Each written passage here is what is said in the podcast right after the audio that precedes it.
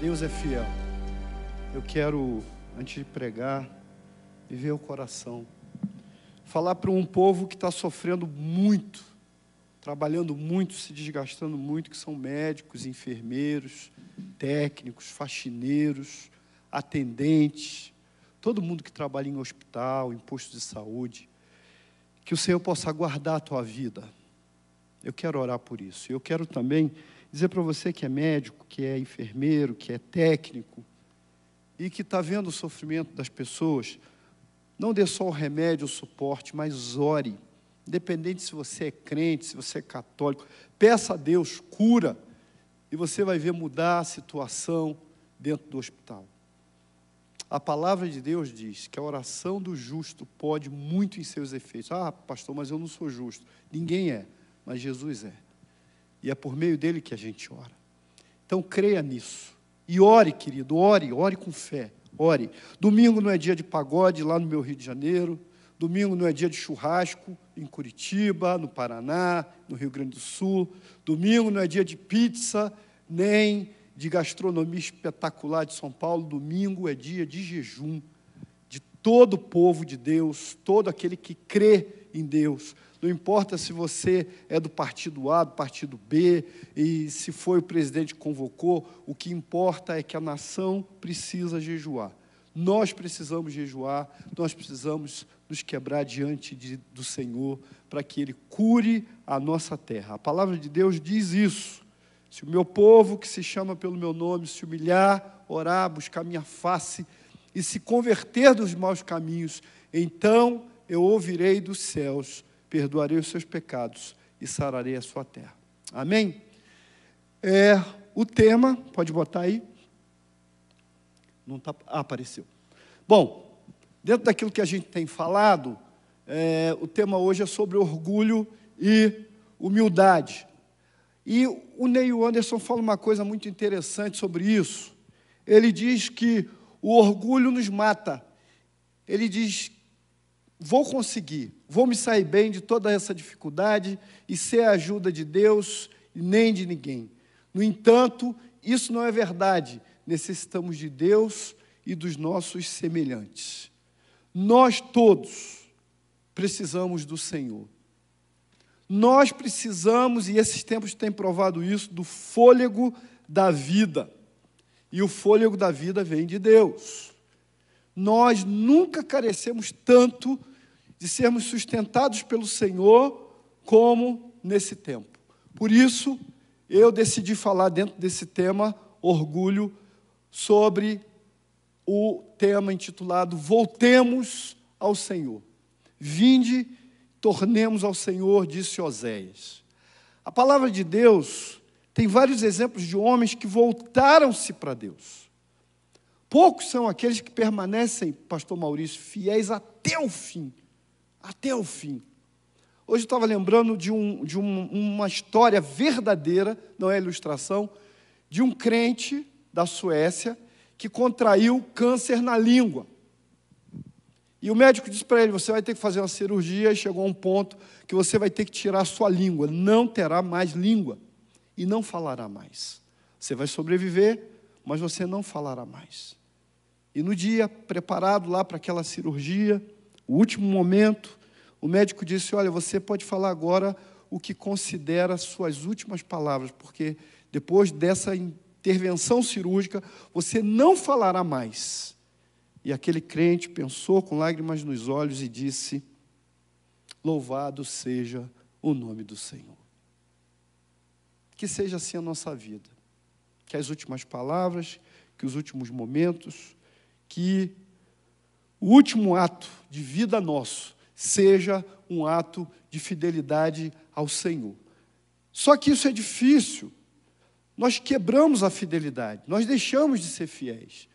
Nós vacilamos com os nossos pés, nós tropeçamos. E desde que eu era menino, eu ouvia pregações sobre o filho pródigo, pastor João. Aí você pensava assim, ele afastado e a gente aqui na boa, nós somos tudo de Deus, uns crentes bacana, não é assim que você pensa? Não, amado. Tem gente dentro da casa do Pai afastado. Tem um grupo chamado os do caminho, que vociferam que são melhores do que os que estão na igreja, tudo afastado. Tem um monte de gente dentro da igreja afastado. Tem pastores afastados. Tem gente, literalmente, que se afastou há anos, saiu da igreja, estão longe do Senhor, sofrem, abandonaram Deus, abandonaram o culto. Uma dessas, uma amiga minha que participa desses movimentos, ela disse para mim: minha filha está extremamente rebelde. Eu disse, sua filha tem ouvido a palavra? Não, porque antes eu levava na igreja, mas depois eu comecei a andar com o pessoal do caminho, e tinha reunião só, e, e aí ela não vai para a escola bíblica, ela não ouve a palavra, e ela está rebelde, e eu também estou afastada.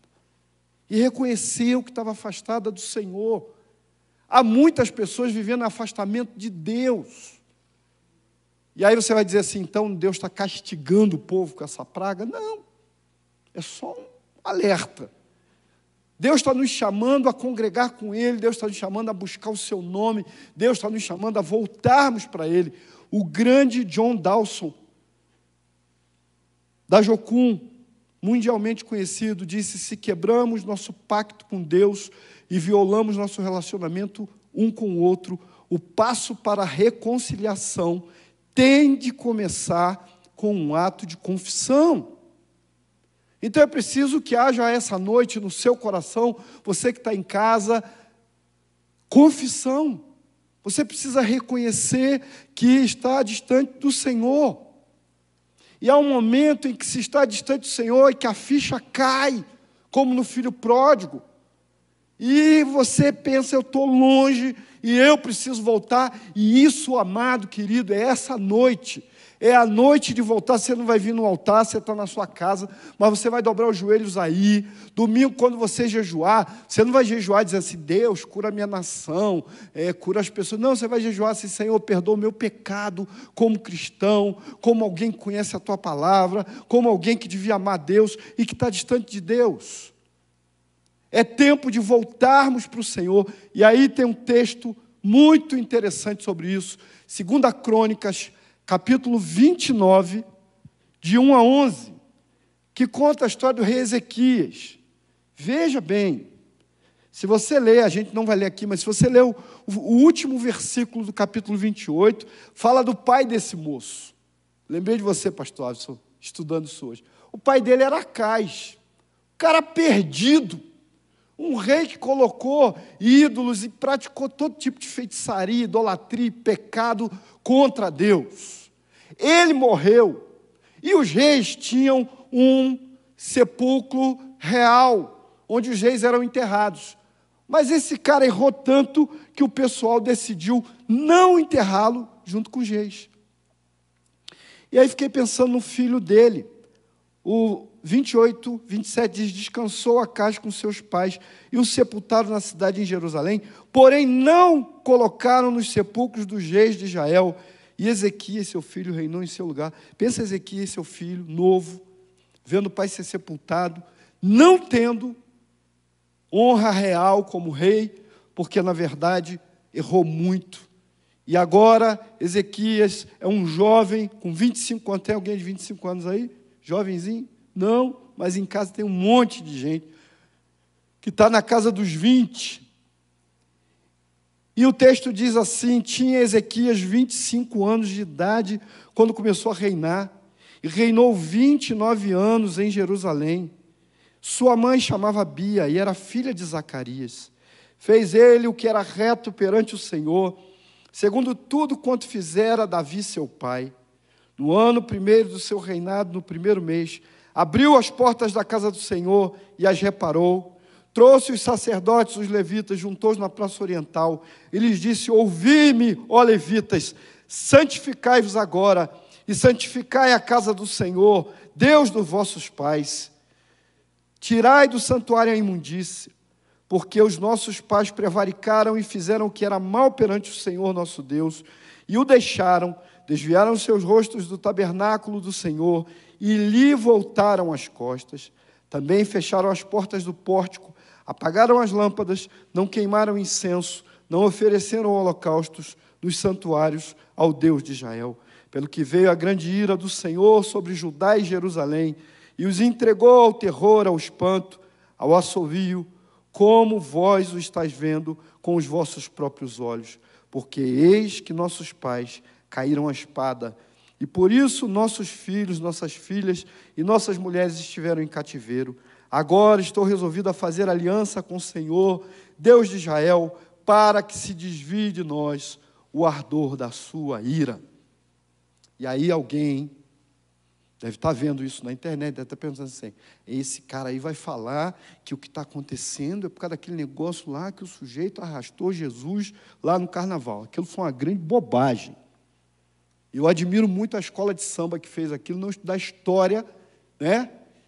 Porque geralmente as escolas de samba falam de cultura, né? Culturalmente, historicamente, milenarmente falando, Jesus nunca foi arrastado pelo diabo, é o contrário. A Bíblia diz que ele arrastou, ele os expôs, ele envergonhou Satanás e seus demônios na cruz do Calvário. Mas você quer saber se é por isso? Não. A praga, a pandemia, estava na agenda de Deus. Em Mateus 24, Jesus disse: E eu, eu virei de guerra, rumores de guerra, fome, pestes, um monte de coisa, ainda tem um montão para acontecer. Se você não sabe, estuda Mateus 24, você vai ver que tem um monte. Só para você ter uma ideia, de 1900, do ano 1900 até agora, aconteceram mais terremotos em 120 anos do que em toda a história do, do ano zero até o ano 1900. Só para você ter uma ideia. Então, muita coisa, muita tragédia, muitos problemas ainda sobrevirão sobre a terra. Agora, por quê? Nós abandonamos a Deus, nós viramos as costas para Ele. Quando aconteceu o World Trade Center, Anne é, Graham, a filha de Billy Graham, foi entrevistada e perguntaram para ela assim: por que, moça? Por que Deus deixou que isso acontecesse com tantas pessoas? Ela disse assim: Deus, Deus é bom. E Deus ficou tão triste como todos nós com o que aconteceu. Acontece que nós abandonamos a Deus, nós tiramos Deus das nossas casas, nós tiramos Deus da escola, nós proibimos estudar a Bíblia na escola, nós expulsamos Deus até das nossas igrejas, nós não queremos saber de Deus no congresso, nós viramos as costas para Deus. E isso faz com que o mal cresça sobre a face da terra. Tudo, ou quase tudo que acontece, é consequência das nossas próprias ações, dos nossos próprios pecados. O maior orgulho é querer excluir Deus da escola, da universidade, da família. Quanta gente, quanto movimento universitário profundo desacreditando de Deus, blasfemando de Deus. Eu tenho um amigo que mora no exterior, eu conversei com ele, e ele disse que os amigos blasfemam de Deus, e ele disse assim, Maurício, não faça isso, não blasfeme de Deus. E o amigo disse para ele assim: blasfemar de Deus, para a gente aqui nesse país, é como beber água. E é um dos países que mais está tendo mortes por coronavírus. E agora a gente vai clamar quem? Se a gente blasfemou de Deus, virou as costas para Deus, não quis saber de Deus, não se importou com Deus, não tratou como Deus, não considerou e não se voltou para Ele. Nós precisamos voltar para Deus, todos nós. É tempo de voltar ao Senhor, é tempo de dobrar o joelho, é tempo de chorar na presença dEle, é tempo de clamar por misericórdia. Há exemplos tremendos na Bíblia de homens que se voltaram para Deus, só para a gente ter uma ideia. Lucas 15, 18 fala do filho pródigo. Ele disse assim: Eu pequei contra o céu, contra ti, não sou digno de ser chamado teu filho. E foi estar com o pai, e o pai o recebeu, e você conhece o resto da história. Lá em 2 Crônicas 33, 12, fala de Manassés. A Bíblia diz que ele humilhou-se muito perante o Deus dos seus pais e fez-lhe oração, e Deus aplacou para com ele e ouviu a sua súplica. Outro, o rei Davi, no Salmo 51, de 10 a 12, ele diz: Cria em mim, ó Deus, um coração puro e renove em mim o espírito reto. Davi havia pecado, e ele diz: Não me lances da tua presença, e não retires de mim o teu espírito, e torna a dar-me a alegria da tua salvação. Também dez foram os que foram curados da lepra, mas a palavra de Deus diz que um voltou, e voltou glorificando a Deus em alta voz, e caiu aos seus pés. O mundo está caído no chão. Aproveita, mundo, que você está no chão e dobre o seu joelho e põe o seu rosto no pó e diz: Senhor, Deus da Bíblia, Deus da palavra, tenha misericórdia de nós. Esse é o tempo de você clamar, esse é o tempo de você pedir socorro a Deus. Não há resposta, não há cura. Ah, só idosos que pegam e morrem, os jovens. Não. Acompanhe o noticiário. Se você odeia a Globo, como todo mundo odeia, né? Que bom que o lado A e o B, ninguém gosta da Globo. Mas acompanha, acompanha o que está acontecendo no mundo todo, em especial em alguns países. Deus espera que você volte. E há algumas coisas sobre voltar para Deus que eu quero falar hoje, que são muito importantes. A primeira delas eu já disse, irmãos, eu não estou pregando, embora estou pregando, coisa de Dilma, né, Maurício? Eu estou pregando para quem está afastado de uma igreja, mas não só para você. Há muito líder religioso, há muito presbítero, pastor, músico, cantor, levita afastado de Deus. Há muita gente na igreja longe de Deus. Há muita gente fora da igreja que diz: Eu sou melhor do que a igreja, longe de Deus. Há muitos pregadores longe de Deus. E nós precisamos voltar para o Senhor. E voltar para o Senhor envolve algumas coisas muito importantes. Primeiro, Ele quer que você volte. É desejo de Deus, não é desejo de Deus ficar longe. Deus é o Deus da reconciliação. Todo o processo da Bíblia e da história da humanidade é Deus tentando atrair o homem com cordas de amor, para que ele se volte para Deus, para que ele se arrependa dos seus pecados, para que ele busque ao Senhor. Deus quer que você volte, ele espera a sua volta. A Bíblia diz em Apocalipse 3:20: Eis que eu estou à porta e bato. Se alguém ouvir a minha voz e abrir a porta, entrarei em sua casa e com ele cearei e ele comigo. É o Deus que está batendo na sua porta. É Deus que está esperando que você volte-se para Ele que você se arrependa. Há quantos anos você diz assim: um dia eu vou voltar para a igreja, um dia eu vou voltar para o Senhor, eu estou vivendo essa vida errada aqui, eu estou nesse mundão brabo, eu estou desse jeito, mas eu vou voltar, e não volta, a hora é agora.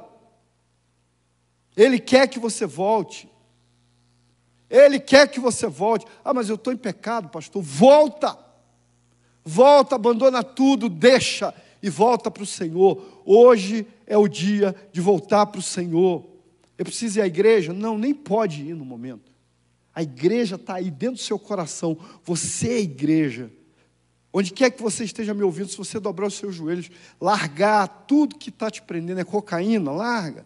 É prostituição, larga. É aquela amante do seu trabalho que ninguém sabe, larga. É angústia, é a feitiçaria, o que? A palavra diz: que poderá nos afastar do amor de Deus em Cristo Jesus? Nada! Nem Covid-19, nem o vírus, nem a falta de fôlego, nem morrer no hospital, nada poderá nos afastar de Jesus, nada, porque no seu amor, Ele nos comprou com preço de sangue, o precioso sangue de Jesus foi pago por você na cruz, então nada, os seus pecados não impressionam a Deus. O que impressiona a Deus é você se quebrantar diante dele e dizer: Senhor, tem misericórdia de mim, eu sou pecador. Ele quer que você volte. Segundo, ele se deixa achar por você. Deus não está brincando de filme de terror com ninguém, e nem de pique-esconde. Ele diz que se nós o buscarmos, se nós nos esforçarmos, voltarmos para Ele, então me invocareis e ireis e orareis a mim, e eu vos ouvirei. Buscar-me-eis e me achareis, quando me buscardes com todo o vosso coração, e serei achado de vós, diz o Senhor, Jeremias 29, 12. Busca Deus, você vai encontrar. Eu tenho um, eu tenho um paciente, posso falar, porque ninguém sabe o nome dele, que ele, muito interessante, perdido em várias religiões, uma loucura só, passando por várias religiões, e aí ele veio morar aqui em Curitiba e ele disse que descobriu uma rádio, a Rádio BBN, que é uma rádio evangelística, e ele começou a ver aquele negócio. E aí ele orou a Deus. Ele disse assim: Senhor, eu, eu quero conhecer o Deus de verdade, o Deus do universo, o Criador de todas as coisas. Ele orou assim, com fé. E um dia numa palavra lá dessa rádio, ele entregou sua vida para Jesus e ele disse assim: Marivaldo, eu parei o carro no meio da rua. Eu vi que era um lugar pouco deserto, fechei a porta do carro, ajoelhei no asfalto e eu disse: Senhor, eu quero entregar minha vida a Ti, eu quero ser salvo, eu quero servir a Jesus. Querido, é isso que você precisa fazer.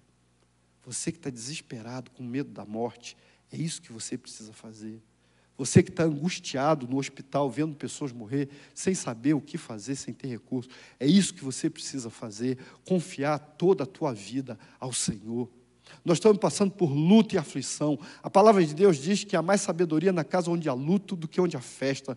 Não haverá bebedeira. A violência diminuiu. Não estou dizendo que é bênção ter esse vírus, essa praga, mas nós precisamos aproveitar esse tempo para nos quebrantarmos, nos dobrarmos, deixarmos nos moldar pelo Espírito de Deus. O Espírito Santo invade mais os corações, as casas, os recantos do que o vírus. Se você se esconder do vírus, você consegue se preservar, mas o Espírito Santo, ele pode ir onde você está, e ele não traz morte, mas traz vida, e ele quer injetar em você algo maravilhoso, uma contaminação abençoada, ele quer trazer a você vida e vida em abundância. Você nunca mais será o mesmo se você receber o dom de Deus. A Bíblia diz que o dom gratuito de Deus é a salvação, e ele é dada por meio da fé. Talvez você nunca tenha crido nisso, mas agora está vivendo esse tempo tão difícil. Então, querido, é tempo de crer, é tempo de dizer: eu quero Jesus, eu recebo, eu quero achá-lo, eu vou procurá-lo até encontrar.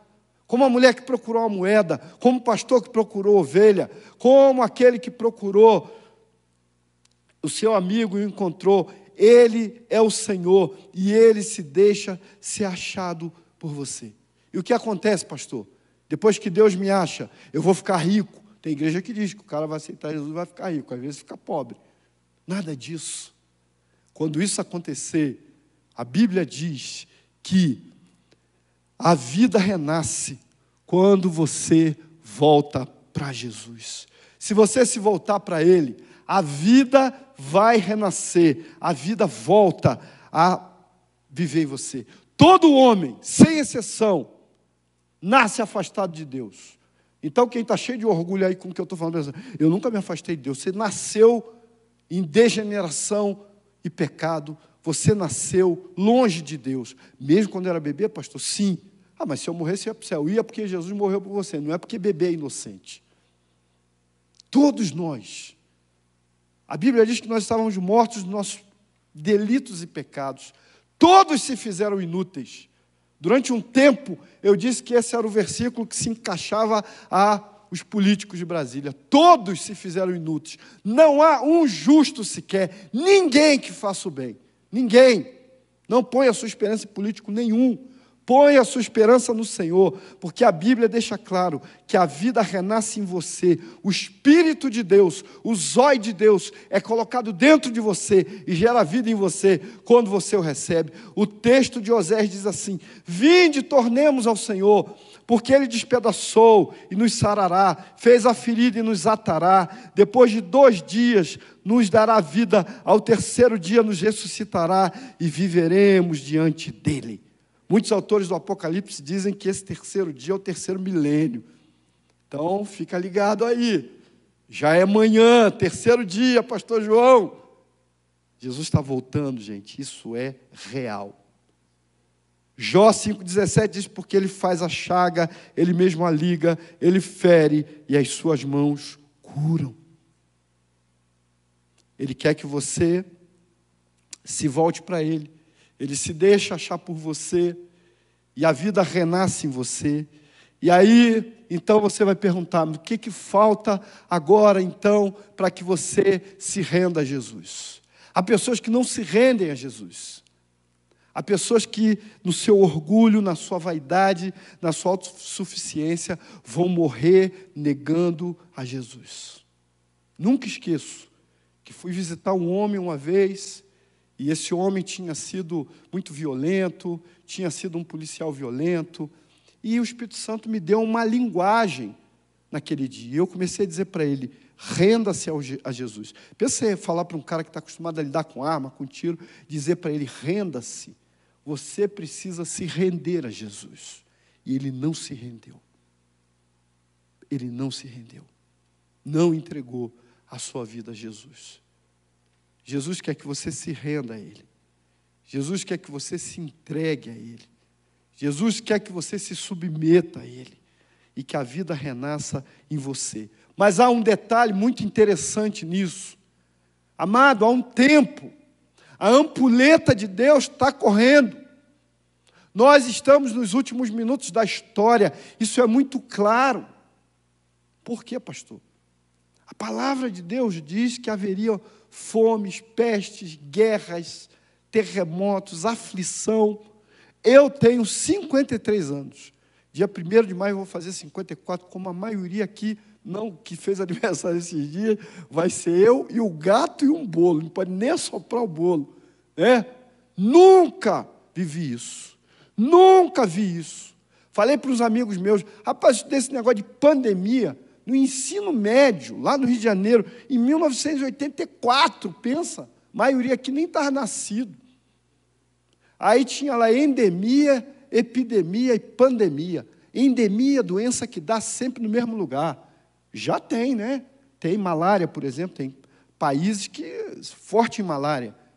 Epidemia, ah, tem, dengue no Rio de Janeiro e tal, mas aí em outro lugar não tem, ou tem em Curitiba, atualmente Paraná está tendo outros. Agora, pandemia era só no papel, rapá. Eu nunca tinha visto esse negócio. O mundo todo está doente. O mundo todo está perdendo vidas. O mundo todo tem essa contaminação. Nós estamos vivendo os últimos minutos da história e isso aponta para um outro fato. Meu amado, há um tempo, há um tempo limite para voltar. A palavra diz em Hebreus 3, 7 e 8: Portanto, como diz o Espírito Santo, se hoje ouvirdes a sua voz, não endureçais os vossos corações. Não endureça.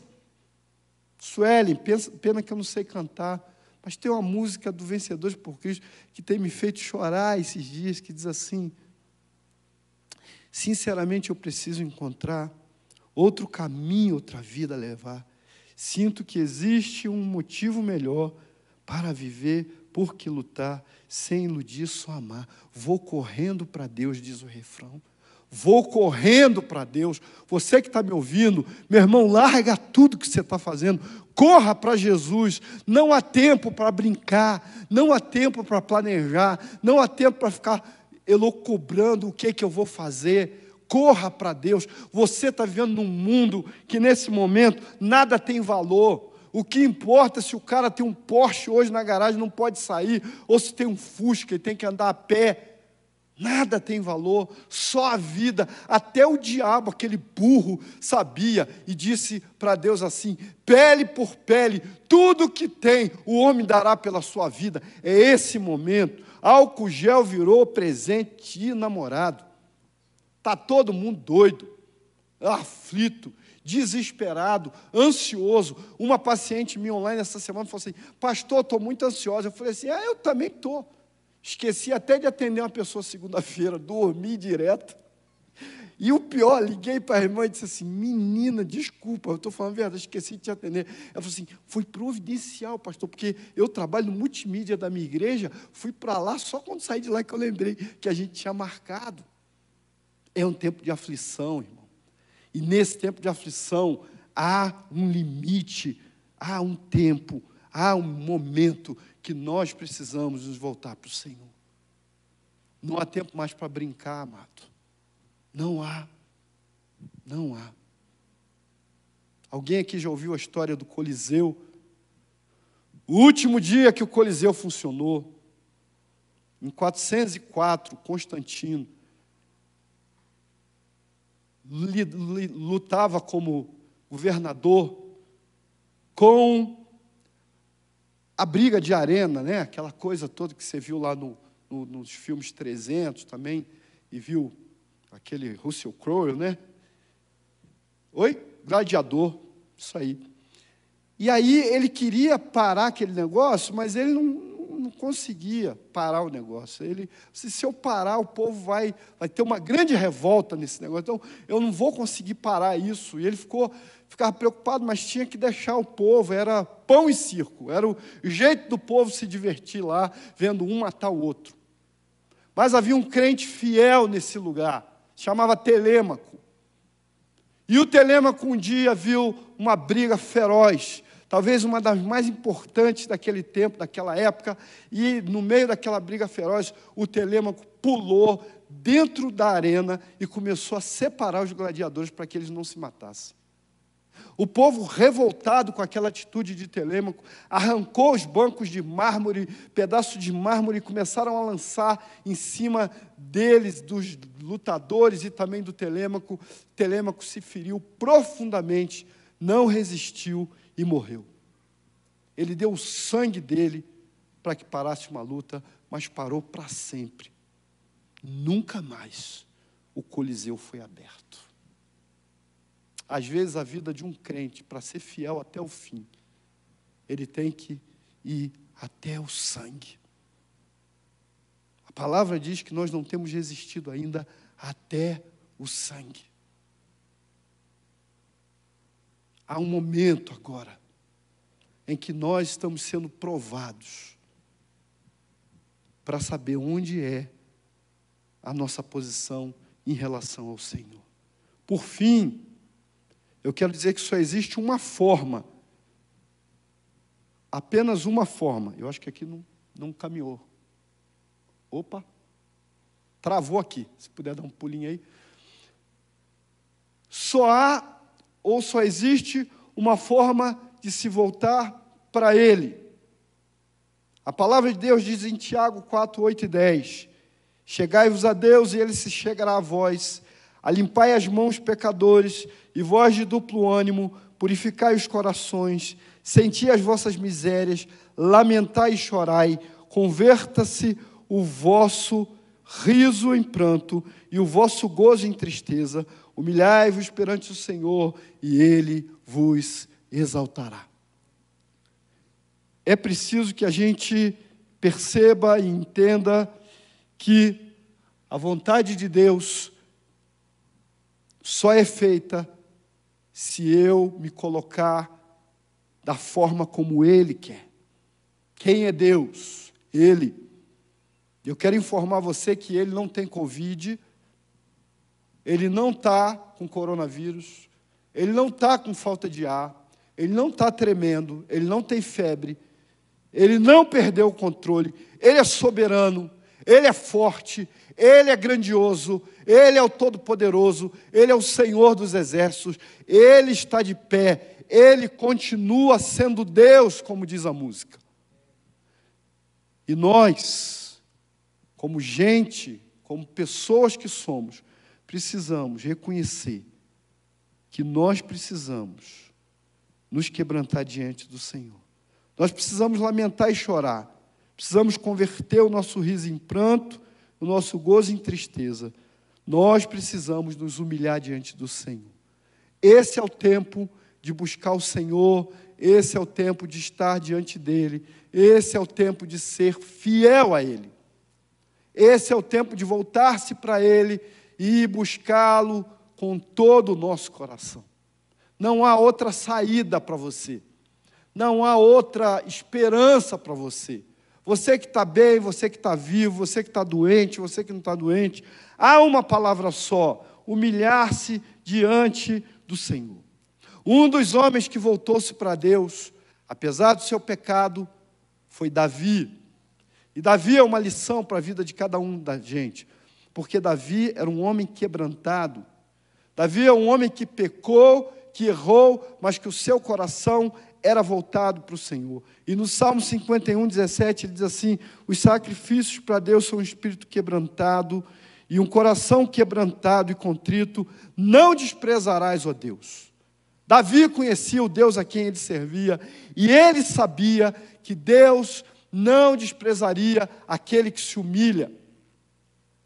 A história bíblica diz que haviam alguns lugares, alguns lugares, não só um, existe uma referência bíblica, mas haviam alguns lugares que para você sair da presença de um ídolo, você tinha que se curvar e se abaixar. A porta era pequena para que você se dobrasse diante de um ídolo. Mas dobrar-se diante de um ídolo é uma tolice. Você precisa dobrar-se diante do Senhor dos Senhores, do Deus dos deuses, do Senhor dos exércitos. Ele é Deus. E só há uma forma de você vestir-se da humildade é reconhecendo que Deus é o Senhor. Ele é Deus. Ele é bom. Ele é misericordioso. Ele quer curar. Ele quer transformar o mundo. Ele quer que nós nos voltemos para Ele, mas infelizmente, a notícia que eu tenho para dar para você é que o mundo não fará isso. Mas a Bíblia diz que alguns se quebrantarão, alguns se dobrarão, alguns se voltarão para Ele, alguns o buscarão de fato e colocarão a sua vida diante dele. E você? A pergunta é: o que você tem feito e o que você fará da sua vida diante do Senhor? Esse é um tempo que muitas igrejas falam em avivamento e buscam avivamento e oram por avivamento. Mas o avivamento real se dá no início pelo arrependimento. Se não houver arrependimento, não creia nesse avivamento. Avivamento não é pular, avivamento não é gritar, avivamento não é algazarra, barulho. Avivamento real é arrependimento de pecados. Quando políticos dessa nação começarem a vir a público e dizer: Nós nos arrependemos porque roubamos o povo, quando TVs, não só a Globo, outras TVs, começarem a falar, nós nos arrependemos da imoralidade que nós pregamos, nós nos arrependemos dos nossos conchavos políticos, da nossa sujeira e corrupção, nós nos arrependemos de toda a feitiçaria que nós estimulamos e pregamos, nós nos arrependemos. Quando esse mover acontecer no Brasil, aí você vai levantar sua mão e dizer: glória a Deus, o Espírito Santo está controlando esse país, há um avivamento na terra. Ouvi essa semana, o Canadá suspendeu o Big Brother de lá. Pegou o dinheiro do prêmio e doou para tratamento de pessoas doentes. E o Brasil tem uma TV com programa desse e que as pessoas continuam dando audiência a um lixo de programa desse. Inclusive alguns que dizem, sou contra a Globo, odeio a Globo, fora a Globo, continuam vendo isso, se prostrando diante disso. Como? Até quando nós vamos estar vivendo desse jeito? Nós precisamos voltar para Deus, voltar para o Senhor, nós precisamos buscá-lo, Há uma chamada de Deus, e eu quero encerrar falando dessa chamada, e essa chamada é para a Igreja Alameda, mas é para a Igreja Batista como um todo, é para a Assembleia de Deus, é para a Metodista, é para a Universal, é para a Quadrangular, é para a Igreja Católica. Essa chamada é para todo mundo que diz que crê em Jesus. Lá no capítulo 2 de Joel, a palavra diz assim, o versículo 1: Tocai a trombeta em Sião, dai voz de rebate no meu santo monte. Perturbem-se todos os moradores da terra, porque o dia do Senhor vem, já está próximo. Um grande pregador americano, David Wilkerson, escreveu um livro com esse título, Toca a Trombeta em Sião. Até então ele era o queridinho da América. Chamavam ele para tudo que é lugar, para falar, para dar testemunho para andar com políticos. O dia que ele escreveu, toca a trombeta em Sião, e começou a denunciar os pecados da nação americana, eles o baniram, eles o colocaram de lado, eles não quiseram mais saber dele, não tiravam mais foto, não fotografavam, porque ele falou a verdade. Um homem cheio do Espírito Santo fala a verdade. Há pecado no meio da igreja, há pecado no meio do povo, há pecado no nosso meio, e esse é um tempo de arrependimento, de dobrarmos o nosso rosto diante do Senhor. Continua Joel falando e dizendo lá no versículo 12: Ainda assim, agora mesmo diz o Senhor: Convertei-vos a mim de todo o vosso coração. Isso com jejuns, com choro, com pranto, rasgai o vosso coração e não as vossas vestes, convertei-vos ao Senhor vosso Deus, porque Ele é misericordioso e compassivo, tardio em irar-se, grande em benignidade e se arrepende do mal. O versículo 15 diz assim: proclamai um santo jejum, proclamai uma assembleia solene, congregai o povo, santificai a congregação, chorem os sacerdotes, ministros de Deus, entre o pórtico e o altar, orem, poupa o teu povo, ó Senhor, e não entregues a tua herança à vergonha, para que as nações façam escárnio dele porque hão de dizer entre os povos onde está o seu Deus. É tempo de cada sacerdote, cada pastor, cada ministro, cada obreiro, cada músico, cada criança, cada menino, cada adolescente, cada idoso se dobrar diante do Senhor e clamar pela nossa vida. Países como os Estados Unidos têm milhões de dólares, um trilhão, três trilhões para sustentar a crise. O Brasil não tem isso. Mas o que nós temos para apresentar diante dessa crise são nossos dois joelhos diante do Senhor. O que nós temos para apresentar ao Senhor é o nosso rosto no pó, pedir misericórdia. Ah, é claro que o recolhimento social vai ajudar, mas quem vai ajudar e quem vai resolver o nosso problema é aquele que é o dono da vida é aquele que pode soprar a vida em quem está na UTI agora. É aquele que pode fortalecer a tua mão, você que é médico, que é enfermeiro. Ele é o Senhor. Por isso, Joel está nos chamando para um avivamento. Mas esse avivamento começa com choro. Com choro. Oswald Smith, o homem que escreveu livros tremendos sobre evangelização, paixão pelas almas, é um e ele dizia que o avivamento começa perto da meia-noite, porque nós precisamos orar, orar, orar, orar, clamar ao Senhor, pedir dele misericórdia e proclamar um santo jejum diante do Senhor. Precisamos fazer isso, queridos. Não é tempo de brincadeira. Não é tempo de gastarmos tempo brigando por causa de política fico impressionado, coloquei no meu Facebook, como gente de Deus briga por um político ou por outro, mas é incapaz de apresentar Jesus como a solução. Ele é a solução, ele é o único caminho, ele é a verdade, ele é a vida. Por isso, Joel está nos chamando para que nós paremos tudo. Aliás, você já teve que parar tudo e nos dediquemos à oração, busquemos ao Senhor essa semana, orando em casa com a família, nós colocamos a mão sobre a Bíblia, eu, minha esposa e minha filha. E esse costume não, não é errado, mas também você não deve fazer sempre, mas eu resolvi fazer. E eu falei assim: Senhor, dá-nos uma palavra. Minha filha orou, e quando abriu, caiu no Salmo 71.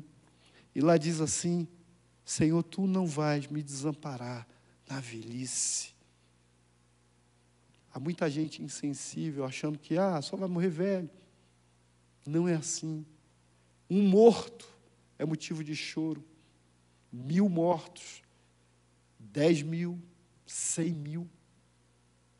Até quando, Senhor? Tem misericórdia. Nós precisamos clamar como sacerdote Arão, passarmos com incenso no meio do povo de oração para que o Senhor possa curar, em nome de Jesus. Vou chamar o João aqui, nós vamos estar orando. Eu sinto no meu coração que nós precisamos orar por você que é médico, enfermeiro. Creia. Creia. O que a ciência não faz, o Espírito de Deus, Espírito de vida, Ele pode fazer. É possível que você, orando, crendo, amando, possa ressuscitar pessoas no hospital. É possível que você, tomando todos os cuidados que você toma, você tenha uma cobertura extra do Espírito de Deus, pedindo: Senhor, me guarde, me guarde, me proteja, mas proteja aqueles a quem eu tenho cuidado. Creia nessa palavra. Faça da sua vida um instrumento de adoração, de multiplicação da palavra. E você, está tantos anos longe de Deus, amigo do Evangelho, gosta da Bíblia, ouve pregação. De vez em quando você ouve uma pregação, ouve um louvor, coloca no carro, daqui a pouco muda para o funk. Lá no Rio de Janeiro, onde eu morava, era assim. O cara tá lá, ouvia a lagoinha, daqui a pouco ouvia o, o, o, o, pancadão, pesadão. Não é isso que Deus quer, Ele quer uma aliança com você. Então me buscareis e me achareis, quando me buscardes de todo o vosso coração. Vamos fazer o que Joel está nos chamando. Vamos conclamar o povo à oração, ao quebrantamento, ao jejum, a sermos moídos na presença de Deus, a clamarmos pela misericórdia dEle. Não vamos ficar procurando culpado, quem fez, quem não fez, o que houve, o que não houve. Vamos todos nos portar diante de Deus como pessoas que se quebrantam diante da sua grandeza e reconhecem: eu sou pecador. Como aquele descrito na parábola do publicano e do pecador. O publicano dizia assim: ah, Eu não tenho pecado, mas o pecador nem sequer ousava levantar sua cabeça. Em nome de Jesus. Nós somos visitados por Deus aqui nesse culto hoje. Eu experimentei a presença de Deus aqui. E talvez o entendimento para domingo é como se tudo fosse se resolver no domingo. Eu tenho falado constantemente que isso que o pastor Marivaldo colocou hoje. A igreja do Senhor, ela precisa viver, ela precisa se antecipar. Nós estamos apagando incêndios durante muitos anos. E precisamos, como igreja, como o profeta Joel declarou, o toque da trombeta é uma convocação. Mas aquele povo de Israel enfrentou um juízo na agropecuária, na agricultura, no solo, enfrentou uma crise onde o fogo lambeu as plantações, gado morreu, e aquele povo estava gemendo. Ele levantou um profeta para uma grande convocação, onde ele diz: as mães que estão amamentando, os filhos venham. Ele está declarando em que aqueles que acabaram de casar, os recém-casados, que tinham um ano de licença, estão convocados agora a voltar. Não há mais licença. Que Joel está querendo dizer naquele livro, Pastor Marivaldo, é uma urgência. Não há mais espaço para nada. E esse é o jejum que será levantado declarado no domingo. Não há mais tempo a perder. É um tempo de urgência. É um tempo de você parar o que você está sonhando, o que você quer fazer, do seu jeito, da sua forma, e dizer: Eis-me aqui, Senhor, eu me dobro. Eu preciso do Senhor, eu me rendo. Esse é o verdadeiro jejum nesses dias. É você abrir mão do seu eu.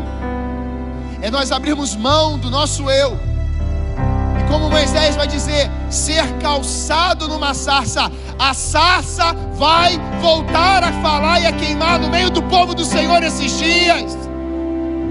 E as nossas sandálias do nosso eu vão ficar na sarça.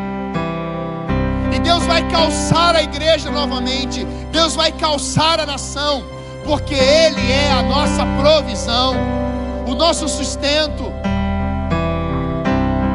nós vamos correr atrás do prejuízo. Quando nós nos arrependemos, nos voltamos para o Senhor, as bênçãos é que vão nos alcançar. Não vamos correr atrás das bênçãos, mas um povo rendido, prostrado, humilhado, quebrantado, se humilhando, as bênçãos do céu que já foram declaradas sobre a tua vida, elas vão te perseguir. E eu quero profetizar sobre a tua casa as bênçãos do Senhor, perseguindo a igreja, o povo do Senhor. É diferente, irmão. A igreja não corre atrás de bênção, são as bênçãos que vão correr atrás de nós. Mas para isso é termos um tempo de cairmos em si. Há um banquete preparado no mesmo lugar aonde na mesa tinha um bezerro cevado, abraço do pai, amor, herança. O filho decidiu ir comer comida de porcos, mas lá, lá na comida de porcos, o texto diz que ele caiu em si. Ali houve arrependimento. E qual é o medo? Como é que eu volto para a casa do Pai? Eu vou ser um dos seus empregados. Deus não quer empregados. Deus quer filhos rendidos. Deus quer uma nação rendida. Deus quer uma nação que diga: reine sobre nós. E quando ele chega no percurso, o seu pai não está dentro de casa, o seu pai está no mesmo lugar aonde ele tinha deixado. Deus continua sentado no alto sublime trono, no mesmo lugar. É só a nação decidir, Senhor, eu me rendo, eu me prostro.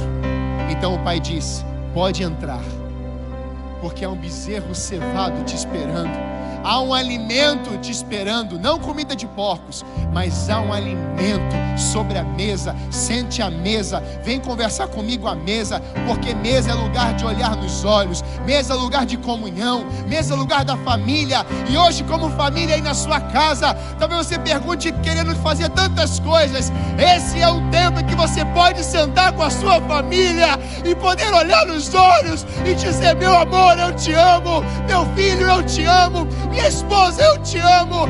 Eu quero me entregar a você, meu amor, e a nossa família que reunidos nesse tempo viveremos rendidos ao Senhor. Essa é a canção da igreja e da nação brasileira nesses dias. Rendidos, prostrados, sentados à mesa e dizendo: Aqui, Pai, nós nos prostramos dentro da nossa casa, do nosso lar. É tempo de nos voltarmos ao Senhor, sim. É tempo de nos prostrarmos diante do Senhor, sim. Mas o que vai acontecer depois? Continue. Nós temos falado de oração há muito tempo. Temos falado de jejum. Essa igreja tem falado de oração há anos, de jejum há anos. E alguns chegaram ao tempo de falar, mas só tem esse assunto mas só é jejum, só se fala de oração, não tem outras coisas. Meus irmãos, eu ouvi isso. E hoje, duas e meia da manhã, eu vi pastores prostrados, dizendo: Nós estamos na mesma sintonia. Às duas da manhã, Deus está levantando a sua igreja na madrugada, com espírito de urgência e abençoando a nossa nação. Queridos, vocês que estão aí na rede, comece a usar suas redes sociais para abençoar vidas. Declare um jejum santo e anuncie nas suas redes isso. Compartilhe as imagens de oração, de jejum, de textos bíblicos. E você vai ver o que Deus vai fazer através da sua vida nas redes sociais. Queria que a gente orasse. Eu vou pedir que todos que estejam aqui nesse ambiente, com exceção do, do câmera, a gente se prostrasse diante do Senhor, a gente se ajoelhasse. Porque o Marivaldo falou muito bem. Nós não temos os trilhões da Europa mas a Europa precisa do dono do ouro e da prata. A Europa precisa também daquele que é o maior tesouro, que é Jesus de Nazaré. Os continentes precisam desse tesouro, e não é a casa do tesouro, é aquele que é o maior tesouro dentro de vasos, de vasilhas. Senhor, nós queremos encerrar esse culto aqui, Pai. O primeiro culto desse final de semana, na sexta-feira, aonde o Senhor, lá no Calvário, o Senhor no Getsemane foi levado até aquele monte naquele monte o Senhor foi crucificado. Houve uma escuridão, houve um silêncio. Mas, Pai, no domingo, Senhor Deus, a nossa esperança se fez real quando o Senhor ressuscitou no domingo. E como povo de Deus, Pai, nós queremos declarar a vida de Jesus sobre a nossa nação nesses dias. Senhor, nesse tempo, a informação, o conhecimento, os dizeres, o intelecto, Senhor, as religiões, tudo isso, Pai, não trará resposta. Mas a resposta da tua igreja nesses dias são corações prostrados diante do Senhor. É o que o Senhor está vendo nos lares agora, Pai. Essa é a nossa resposta diante do Senhor humilhados perante a potente mão do Senhor, reconhecendo, Pai, que os teus ouvidos estão inclinados ao clamor do teu povo, e que o Senhor nunca nos abandonou e jamais nos abandonará. E é por isso que nós estamos aqui hoje, Senhor Deus, dizendo que hoje, que amanhã, mas domingo, há uma palavra profética sobre o domingo, Senhor, de que a nação será revestida. E a partir desse dia, Senhor Deus, como nunca houve antes, declarado um jejum, aonde toda a nação estará dizendo isso. Nós, como povo do Senhor, dizemos que essa nação, cujo Deus é o Senhor, estamos nos submetendo à tua autoridade, ao teu domínio, estamos nos voltando completamente para o Senhor. Pai, na autoridade do nome de Jesus nós declaramos, Pai, o fim dessa praga, o fim dessa epidemia. Nós declaramos, Senhor Deus, como boca profética, de que esse tempo de terra seca vai vir a chuva sobre ela, Pai.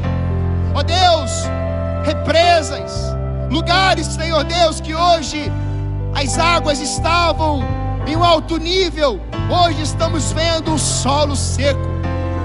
Foz de Iguaçu, as cataratas. Senhor, em nome de Jesus, nós declaramos, Pai amado, como uma igreja profética, o anúncio, a chegada da esperança do Senhor, aonde a chuva vai voltar. Nós podemos ouvir o som da chuva chegando sobre a nossa nação, em que após esse tempo, Pai, haverá uma grande colheita sobre a nossa nação colheita abundante do Senhor.